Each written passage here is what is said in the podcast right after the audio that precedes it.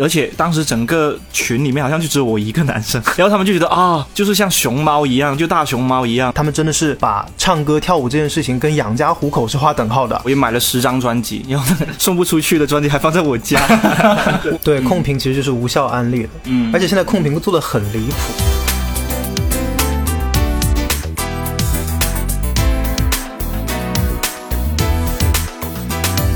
啊，土色， 안녕하세 요， 无力，我是你 boy 米达，欢迎大家来到这一期的不把天聊死，我是阿车，大家好，我是我求你的唯一指定独立音乐人大宽，大家好，我是今天第一天从幕后走到幕前的左右，感觉我们这个组合要分一下那个分一下工啊，我应该是门面吧。 那我是那个，我是创作担当 哈。那那我我是忙内吗？年纪最大你是 leader，我是团里的花瓶，我一无是处，我既不会唱歌又不会跳舞。我是团里的坐票卡。好了，大家听到我们这个开场白就应该猜到，我们今天三个男人聚在一起聊的居然是一个关于 K-pop 的话题。没错，嗯。为什么会找到我们三个呢？是自从大宽跟左右加入了我们公司之后呢，我再次发现了我在大家都听华语音乐的 或者听英文歌的公司里面找到了同号，就是大家都听 K-pop，然后大家都聊 K-pop。其实我和宽算是我们以前是朋友嘛，所以我们知道彼此喜欢 K-pop。直到有天宽跟我说：“你知道吗？阿车也很喜欢 K-pop。”然后我就嗯，好像在公司里面找到那么讲八卦，像像那个讲八卦。对啊，我第一次。次知道阿车听 K-pop 的时候，是在聊到了一个最近很火的韩文歌，然后呢，我就哼了一下，哼了一下之后，我说我在阿车面前说啊，算了，不在你面前唱这首歌，你应该不会。结果他把那首歌的动作跳了出来，哪首啊？我忘了，好像是防弹少年团的一首。啊，当然呢，粉丝吗？对，然后知道阿车呃喜欢 K-pop 之后，就感觉好像跟他就更亲近了，因为我是刚刚才来公司嘛，其实对很多朋友都是一个很陌生的这样的一个状态，好像。从 K-pop 这个契合点切入的时候，突然一下觉得哇，跟这个人就更加亲近，能够更加能够打开话题。对，因为 K-pop 其实就是粉圈文化的一个发源地。所以说，真的，如果说都喜欢听 K-pop，如尤其是如果你们都有一一样喜欢的组合或者 idol 的话，是很有话聊的。不知道你们从什么时候开始入坑 K-pop 呢？先从先从那个忙内讲起吧。那就是你。忙内是我吗？原来啊，是我。我我我真的很早。多早？呃，零八零八年，当时其实是看强心脏开始的。嗯，从综艺入坑，从综艺综艺入坑，但是当时看《强心脏》呢，就跟呃以前在广东不是有蒋门人之类的那种综艺节目，我就其实是当成那种呃一群人嘻嘻哈哈那种综艺节目看开始的，然后开始去关注到呃 JYP 这个人，然后 JYP 我发现哦原来 JYP 有一家自己的公司，然后就。开始去看他们相关的东西，然后当时我第一个看的出道综团出道综艺，当时已经有出道综艺了，叫《热血男儿》，是那个 JYP 呃里面 Two PM 跟 Two AM 出道的哦，那很经典，那是非常经典的一部团呃那个出道团中，就是跟现在的那种选秀节目是非常。不一样的，但是其实确实韩圈啊，开创了这个选秀综艺的先河。他们当时是自家的练习生，然后要抢出道位。当时只知道会分一个抒情歌组跟一个唱跳组合，就看着一群男生像军训一样，冬大冬天的赤裸着上身在那个海边吹风，然后教官喊他们口号。我当时就觉得哇，还还能这样，就是。做一个 idol 有这个必要吗？对，做个 idol 跟参军入伍差不多，然后就觉得哦，这个事情还挺有意思，然后当时就开始关注啊，就粉上了那个 Two PM，这也很符合他们的那个概念嘛，野兽 idol，对不对？对啊，对啊，当时就是他们想做男位很强烈的那种组合。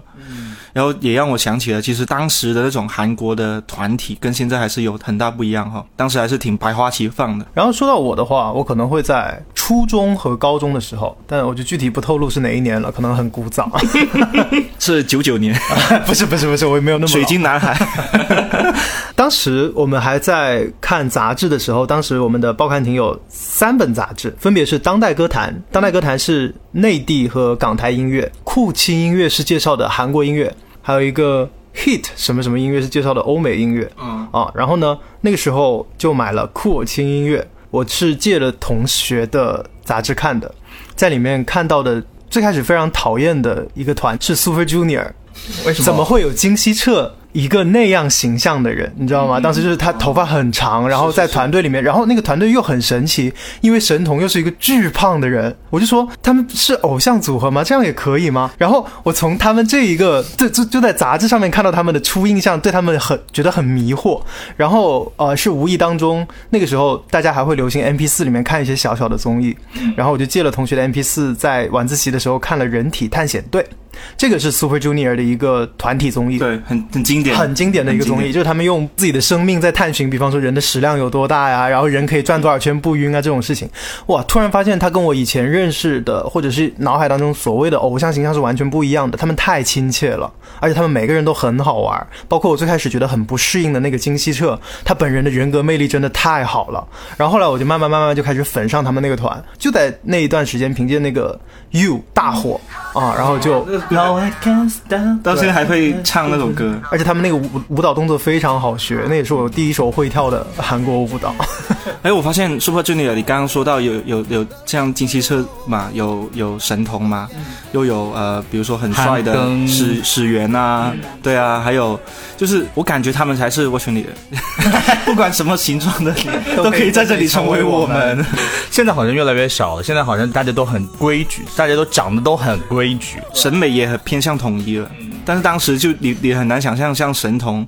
这样子形象，他们他也会有很多自己的粉。其实我我有点像你们两个的结合，就是我第一次知道韩国组合是也是看杂志，然后当时看到那个。组合名字叫做东方神起，我当时想啊，东方神起为什么不取名叫东方不败？因为在我们的概念里面，可能叫东方不败可能更加熟悉。然后后来在能够入坑 K-pop 的话，可能更多是因为我们当时呃地方有一个电视台在播情书，还有 X Man，然后每天放学之后一定要守着看。然后当时就是很喜欢那个。东方神起的允浩，因为他跳舞实在是太帅了，然后每次跳舞的时候，我都觉得哇，我是他就好了，我也可以获收获这么多的掌声和欢呼声。我感觉我听下来，我们三个那个 K-pop 的启蒙还是挺有年代，对，那个挺有年代的。因为我我现在想起来，我们以前那种追星啊，或者是大家会想到的比较多都是女生嘛，就比如说女生会很迷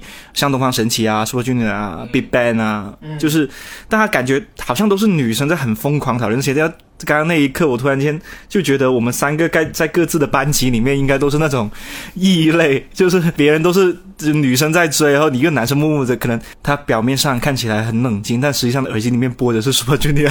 或者少女时代。其实我那个时候有带动我们班上其他的一些男生，嗯，来喜欢韩国的歌，嗯，因为那个时候 Super Junior 后后期出了一个 Sorry Sorry 那首歌，舞蹈非常好学。旋律也很洗脑，然后大街小巷都在放。嗯，有一次我在做课间操之前，啊，自己在操场上面舞蹈了一下这个小动作，就是不经意的。然后男生说：“哎，你这个舞蹈动作很熟悉。”就是就是说一说，也就这个苍蝇搓手。对，苍蝇搓手，苍蝇搓手，拍拍脚啊之类的。然后我就教了他们，然后他们就觉得哎很新鲜，原来自己也可以跳 K-pop 舞蹈。然后他们就开始跟我一起听了很多 Super Junior 的。那是高中吗？天呐，我跟你有差不多一样的经历，但是我的结局是完全相反的。我是大学。军训入学第一天，我们军训当时我们班要出一个节目嘛，类似于一种新生晚会的节目。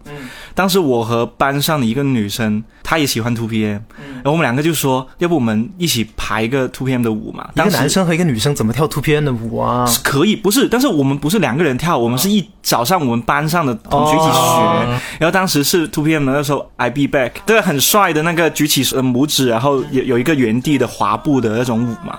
哇！然后当时真的，我们两个非常兴奋、非常热情的，在大家每天都已经就是可能站军姿站了几个小时，晚上还要拉上一群。男生跳图片的舞，然后我们最好笑就是我们班，因为我是学中文的嘛，我们班就没几个男生，所以几乎所有男生都被拉上去，然后我就明显感觉到大家都非常不情愿，就是说这什么啊？而且他们的舞如果不是放在他们的身上，就是我们自己学的那个过程，其实是很羞耻、很尴尬的。对，然后然后事后我才知道，原来当时班上的男生还不熟嘛，然后我本来以为就是这件事情会拉近我们的关系，结果越来越疏远。结果一年之后他们才说，你知道吗？当时我们全班的男生都很讨厌你，带我们学了什么啊？其实我我想到我那个时候听 K-pop 的时候，其实身边因为那个时候华乐坛还有很中间的力量，那个什么周杰伦啊、孙燕姿，然后他们都大火的时候，其实没有什么很多人来听 K-pop。然后我记得我第一次感受到身边好像有很多人开始听 K-pop 的时候，是 Wonder Girls 出 Nobody 的时候，就整个就开开始身边有很多的人开始听 K-pop，然后也有很多人跳 Nobody 那支舞，那都不算 K-pop 了，那是 World Pop。是是是是，其实第一个高潮是 Nobody 嘛，第二个就可能就是江南 Style 的那段时间，一二年那段时间。然后我自己印象很深刻，就是其实我对于 K-pop 有一个很明显的节点的，就是 XO 出道前后，我感觉是 K-pop 的走能够走入更大一群人的一个分界线。因为之前真的很小众，但是后面你就发现，几乎全世界的人都知道 XO。就是韩国真的用这个偶像团队在做各种各样的文化输出的感觉。就是我还有一个很明显的感受，就是呃，我看那个 Big Bang 的演唱会的时候，他们一轮去长沙的时候，很多都是粉丝，你可以很明显感受到都是粉丝在应援。但是他们二轮再来长沙的时候，就有很多的那种路人粉，就是说哇 Big Bang，然后感受到 Big Bang 的那种氛围，然后你明显感受到他们并不是他的粉丝的那种，只是来凑热闹他就凑热闹。但是他在现场感受到了 Big Bang 的那种视觉之后，从此去 KTV 之后喝酒必须要点那个什么 Bang Bang Bang，还有那个 Fantastic Baby，就从此之后就一定要点这样子的歌。呃，我觉得 BigBang 是 KTV 之王了，就是肯定会播他的歌的。以前一群同学去，其实刚刚有说到那个水晶男孩的时候，我突然就想到一部韩剧，就是那个《请回答一九九七》。其实他也说到的是，差不多是一个女生追寻自己的就是偶像的这样的一个故事。其实不知道你们有没有为就是自己的偶像应援过呢？呃，我的应援还挺奇妙的。我当时是因为 Super Junior 的男饭其实很少，嗯啊、我当时因为认识了湖南那边的 Super Junior 的歌迷会，然后我成为了当当时某一个歌迷会的副会长。在我高中的时候，挺大的官。甚至还组织过那种，就是大家所有的粉丝在线下面唱歌，然后你就会发现自己像一个动物一样被围观，然后他们说啊，怎么会有男生在这里？然后听到你在 KTV 里面真的能唱 Super Junior 的歌的时候，他们又会发出那种精彩的眼眼神看着你，然后就觉得很崇拜啊，或者是觉得啊你这个人很有趣这样。然后当时后面一段时间，因为我发现韩国的打歌节目这个事情呢是很传统的一件事了，就是他们的所有的偶像都会为了每一个每周的打歌舞台和打歌的节目争那个一位而去，就是拼尽全力，然后拿到一位之后又会哭。呃，我当时就找到了其中一个打歌节目的中国百度贴吧，叫人气歌谣吧。那个吧当时应该有当时那个吧是荒废的状态。哦，我就自己发了几天帖子，然后申请当上了吧主。这么简单的吗？当年感觉当吧主还挺难的。哇，那个时候百度贴吧真的就是韩国 K-pop 初始的时候，所有的粉丝用来交流啊、呃掐架，掐架、互相攻击的一个地方。但当时其实没那么多掐架，其实很早期的时候其实还挺挺友好，就是各家自扫门前雪的那种感觉。挺友好的一。对，不像现在，嗯，对，其实呃我算是一个，嗯，怎么说呢，就是一个每个团的路人粉吧。虽然我有非常喜欢的自己喜欢的团，但是我好像真的很少会做应援的这样的一个行动，我更多的可能就是白嫖这样的一个状态。对，对，左右资深白嫖粉。左右真的是白嫖粉吗？就是我没有那种特别特别特别喜欢，我好像就是每一家都算是有点好感，很像那种墙头粉。就是今天他出这一个歌曲很好听，那我就哦支持他，然后他出那首歌很好听，我也支持他，类似像这样。像像音乐粉，左右经常挂在嘴边的话就是啊，这个团怎么还不火啊？这个团怎么为什么成绩这么差？我说 你买了专辑吗？他说花一没有。天呐，那我发现我我的应援还真的挺直接，我就是看演唱会、买专辑。我刚刚不是说，呃，从一开始就喜欢 Two PM 嘛，然后我看过两场 Two PM 的演唱会，都在广州。然后当时真的，我可能觉得我二十出头认识到的很多朋友，或者真的是到现在还为止都还是一些好朋友，都是因为追星，就是因为一起看演唱会去认识的。我很印象深刻，就是当时我们有个 QQ 群，就是一起去看 2PM 的演唱会嘛，就来自全国各地的，有安徽来的啦，长沙来的啦，然后对对，甚至有国外留学回来的，就特意为了去看一场演唱会。当时就大家都只是网友嘛，结果一到线下的时候见面的时候，真的就是一点那种隔阂都没有，就有点像你基本上其实如果是网友面基你会有点紧张嘛，但是这种有一个共同的 idol，然后大家都喜欢同一个话题的时候，你在线下聚起来的时候真的非常热闹，而且当时整个群里面好像就只有我一个男生，然后然后他们就觉得啊，就是像熊猫一样，就大熊猫一样，发出这样的感叹，说 Two PM 还有男粉，Two PM，Two PM 还挺多男粉的。其实，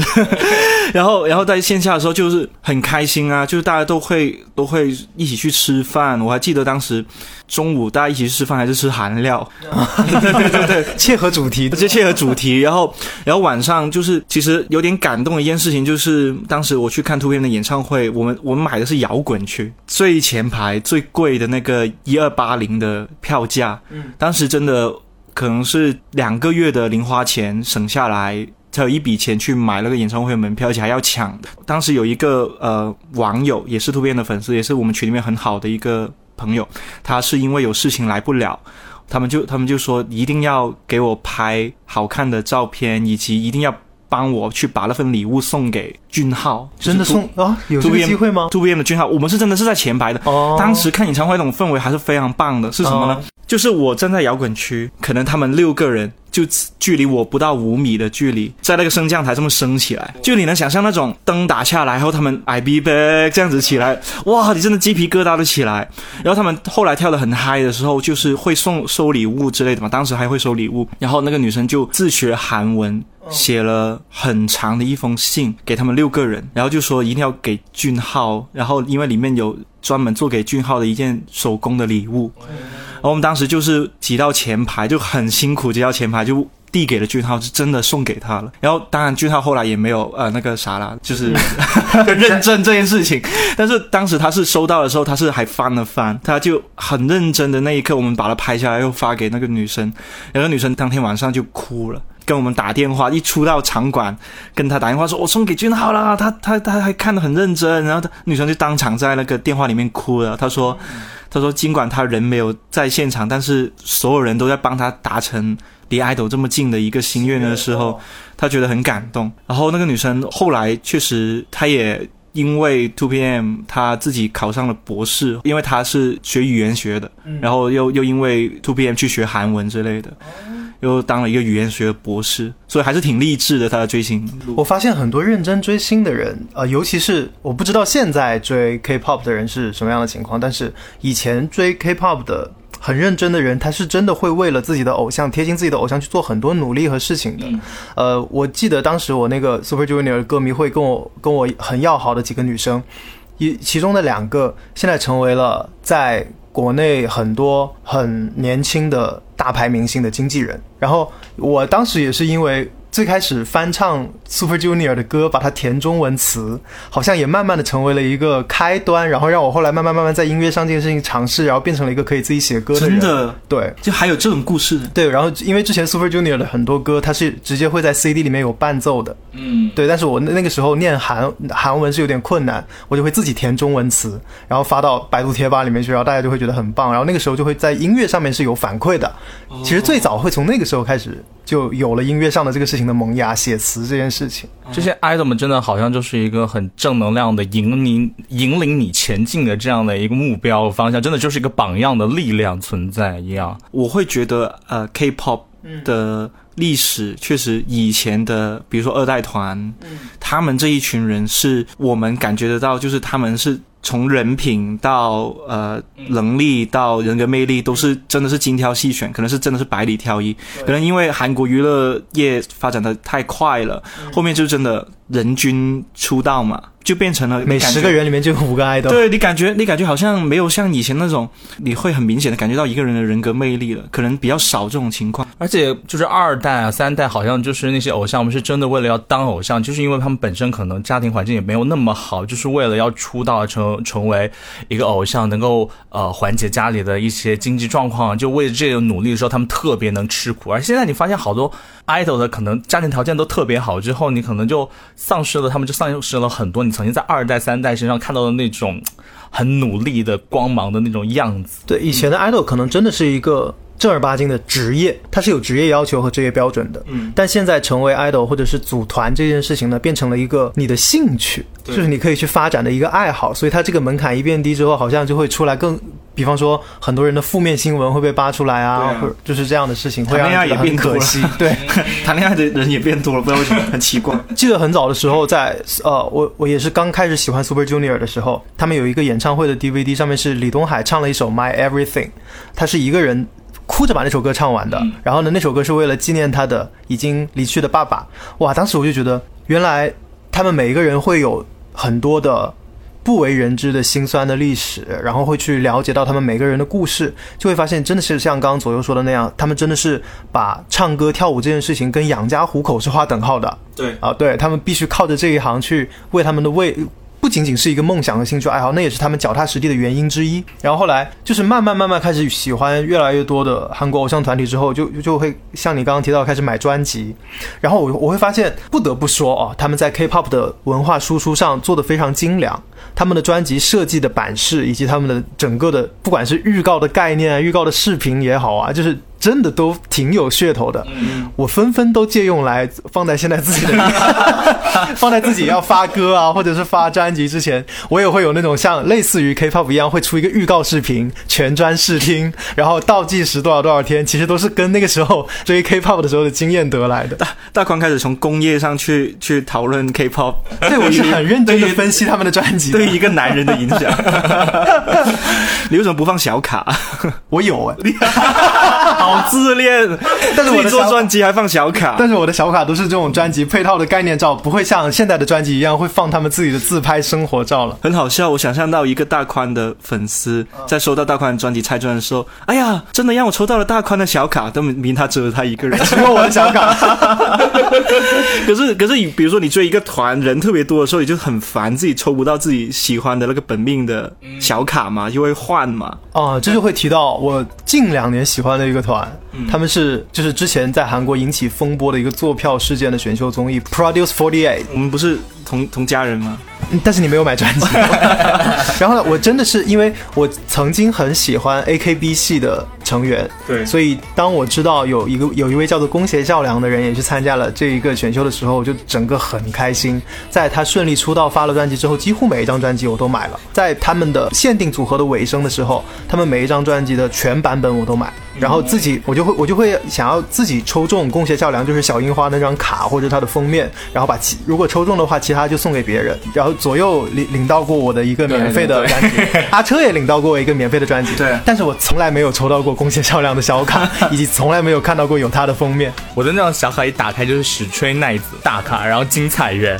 就是一些对对对对对，就是不是那么喜欢的 人。我我最最近最近那个图片不是时隔很多年也回归了吗？我也买了十张专辑，然后送不出去的专辑还放在我家。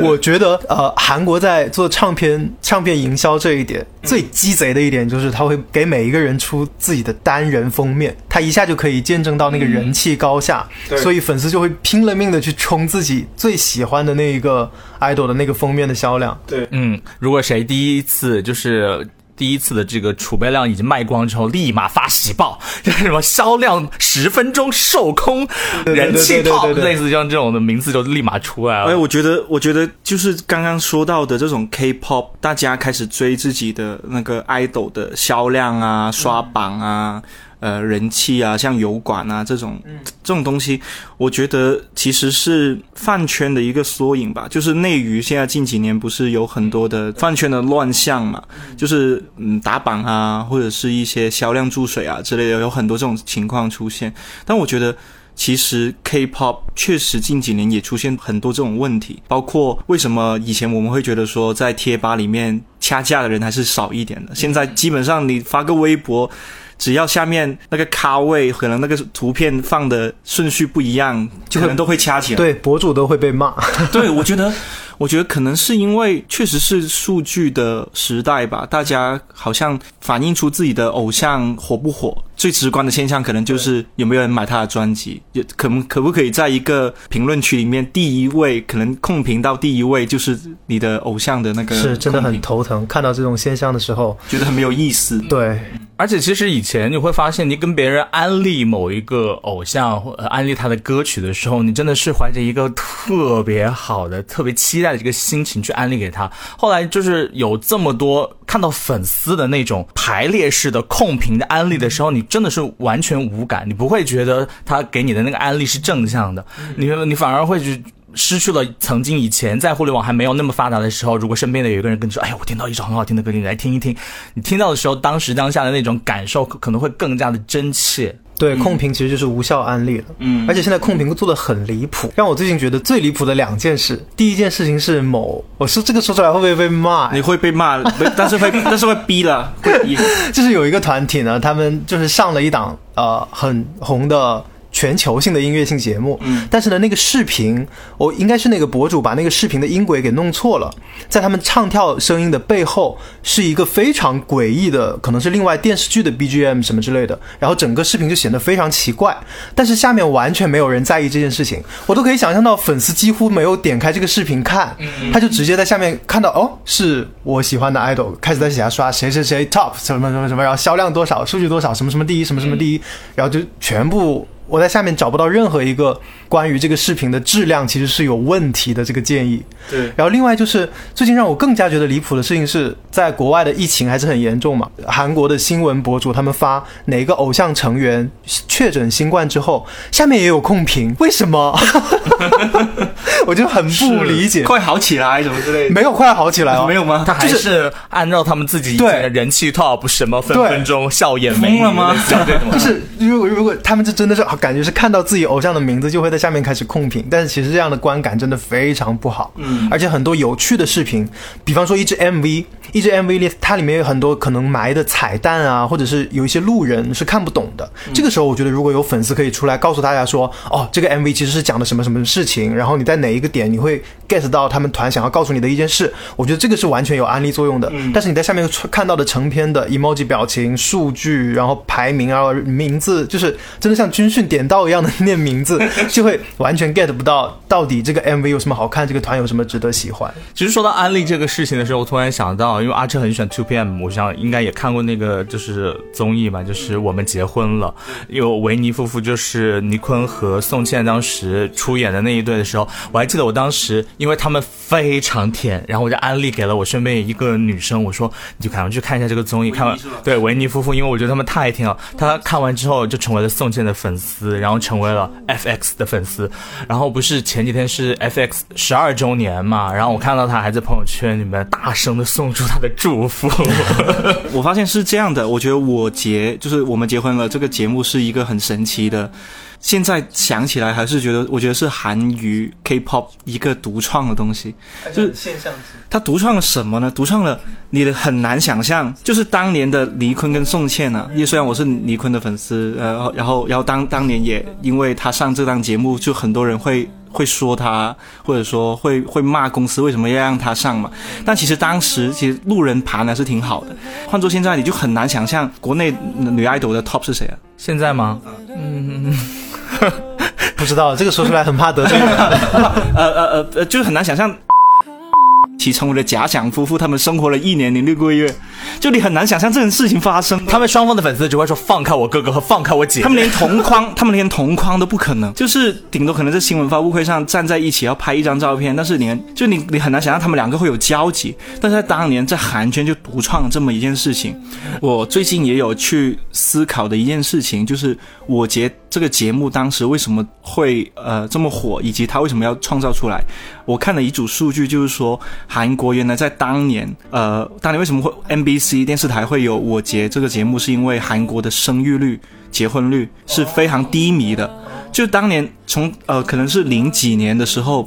韩国就已经年轻人就已经不想结婚、不想生小孩。但是呢，当时是二代团非常火的一个年代嘛，很蓬勃一个年代，大家就觉得说，诶，呃，那如果你们不想结婚、不想生小孩，那我让你的你们的 idol 去结婚，让你们去去憧憬谈恋爱这件事。对，让你们去看一下他们呃结婚谈恋爱的样子是怎什么样的，会不会促进一下就是国民的一个结婚的意愿呢？当时是真的有这么一个报道，是说 MBC 电视台是受到了呃韩国文化部的一个指导，让他们去成立这一档节目的。所以我会觉得很有意思的是，当年 idol 的影响力是教你结婚生小孩。他们其实很会用呃偶像来做一些文化输出之类的。我记得我很早之前看过一个 MV，那个 MV 是首尔的旅游还是宣传的部门做的一个一首原创的曲子，然后是叫 Super Junior 和少女时代共同来唱，然后拍了一个非常有人情味儿，然后也有剧情，然后画面也非常漂亮的一个关于首尔的 MV。那首歌就叫做 S E O U L。嗯，我有一次就正好是在上一份工作的时候，可以去到首尔那边出差。啊，然后一路上我都听着这首歌，然后去憧憬在可以看到 MV 里面那个样子，但实际上就真的还好，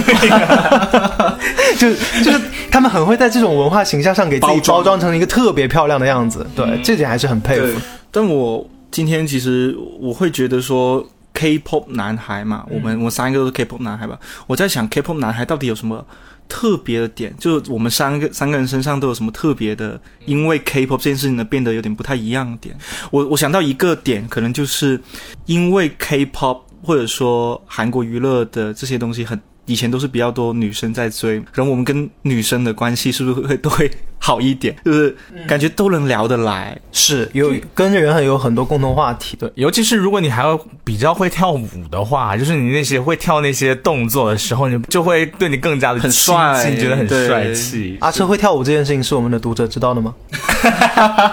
阿车以前是街舞社的呀。哦，我以前我以前为什么会去学街舞，也是因为 Two PM 嘛，嗯，就是因为他们当时不是有很多很高难度的舞蹈嘛，嗯，然后很多很有一些队员是那个跳 breaking 出身的，就 B boy 出身的，然后我当时就是因为他们还专门去学了 breaking。Blaking 是韩国发音吗？Blaking，Blaking，对啊，韩国发音，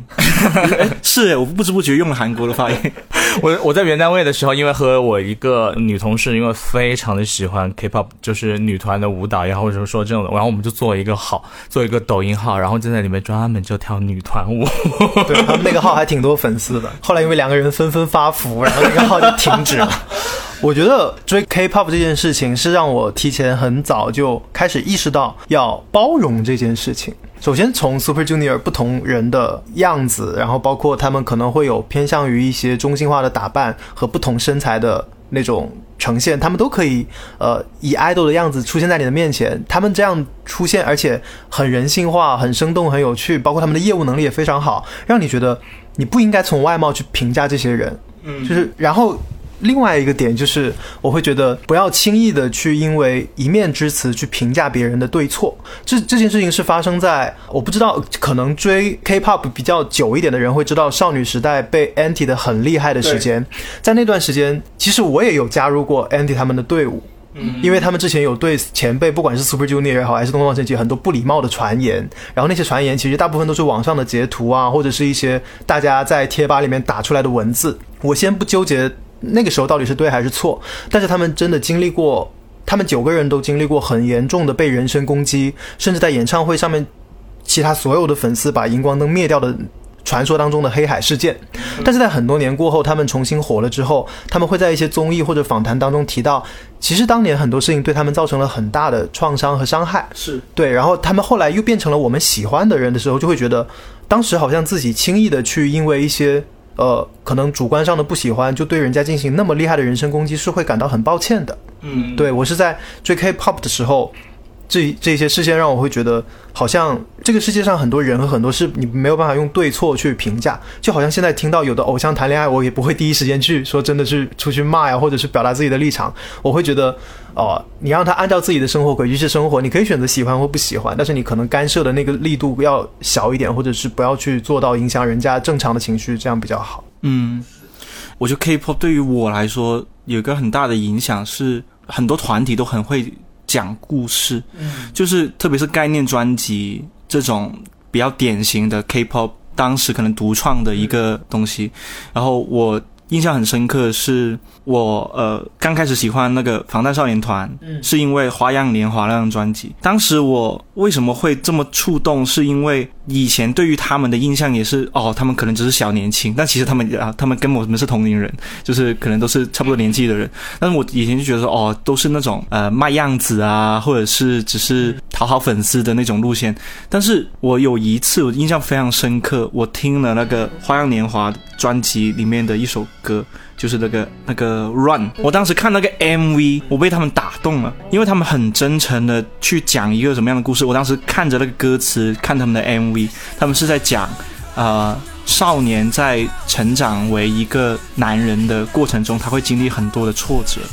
他会被很多人攻击，他会有很多不被理解的时候，他会可能一个人坚持自己的梦想，他可能一个人。